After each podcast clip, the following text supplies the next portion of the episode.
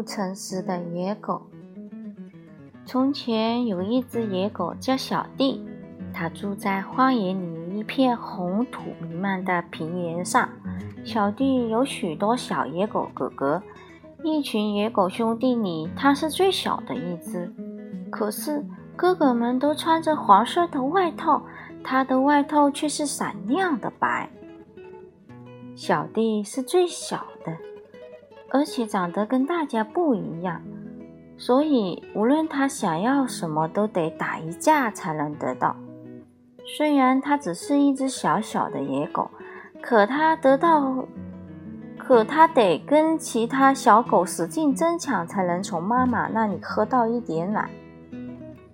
等长到一长大一些，他又经过一番争夺，才能吃到爸爸偷回来的猎物。为了抢到吃剩的骨头。他也得经过一番扭打，才能把骨头埋起来，留到第二天吃。很多时候，小弟这最小又最怕又最白的野狗，总是打不过他的哥哥，总是吃不饱，不停的打架，让这只小野狗学起不诚实的方式来。他发现。把自己要吃的食物偷回来，比直接去打架容易多了。事情是这样的：有一天，小弟在平原的红地红土地里打着滚的时候，哥哥叼了一块大骨头走过。奇怪的是，哥哥竟然没有发现他。原来，小弟浑身是土，变得跟周围的泥土一个颜色了。小弟不再打滚了，他跟着哥哥走。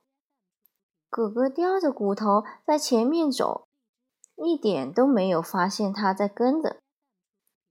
哥哥走入灌木丛，挖了一个深深的洞，把骨头埋了进来。等哥哥回到平原上以后，小弟把骨头挖走，自己吃掉了。第二天。小弟又在红土里打滚，等着其他哥哥叼着骨头去埋，然后他又跟着哥哥。这一次走到灌木丛边的一座小石头山上，哥哥用石堆里挖了一个洞，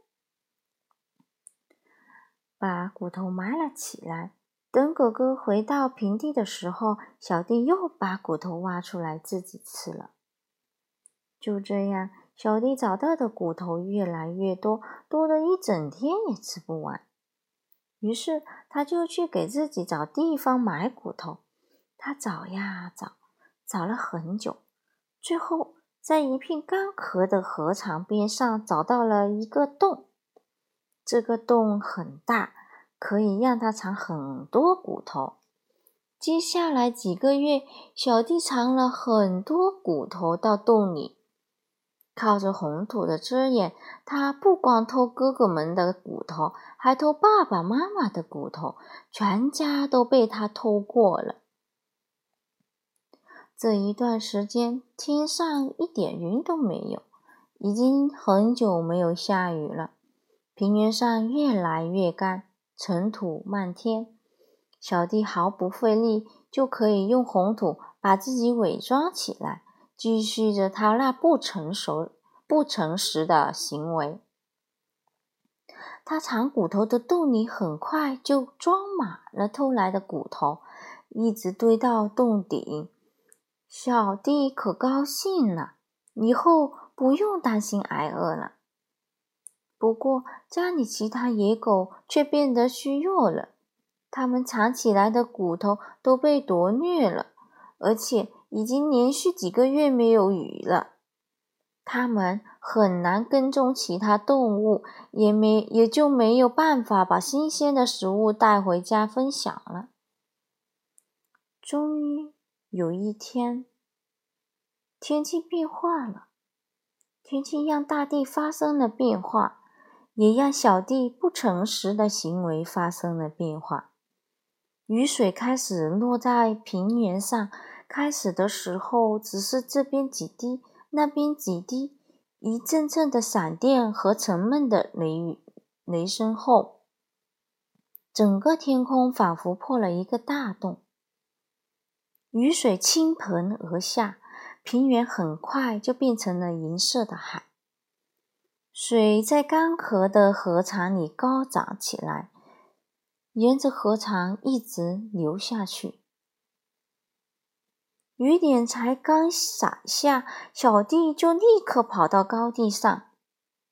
可是石头小山包上没有挡雨的地方，雨水把他身上所有的红色灰土都冲掉了。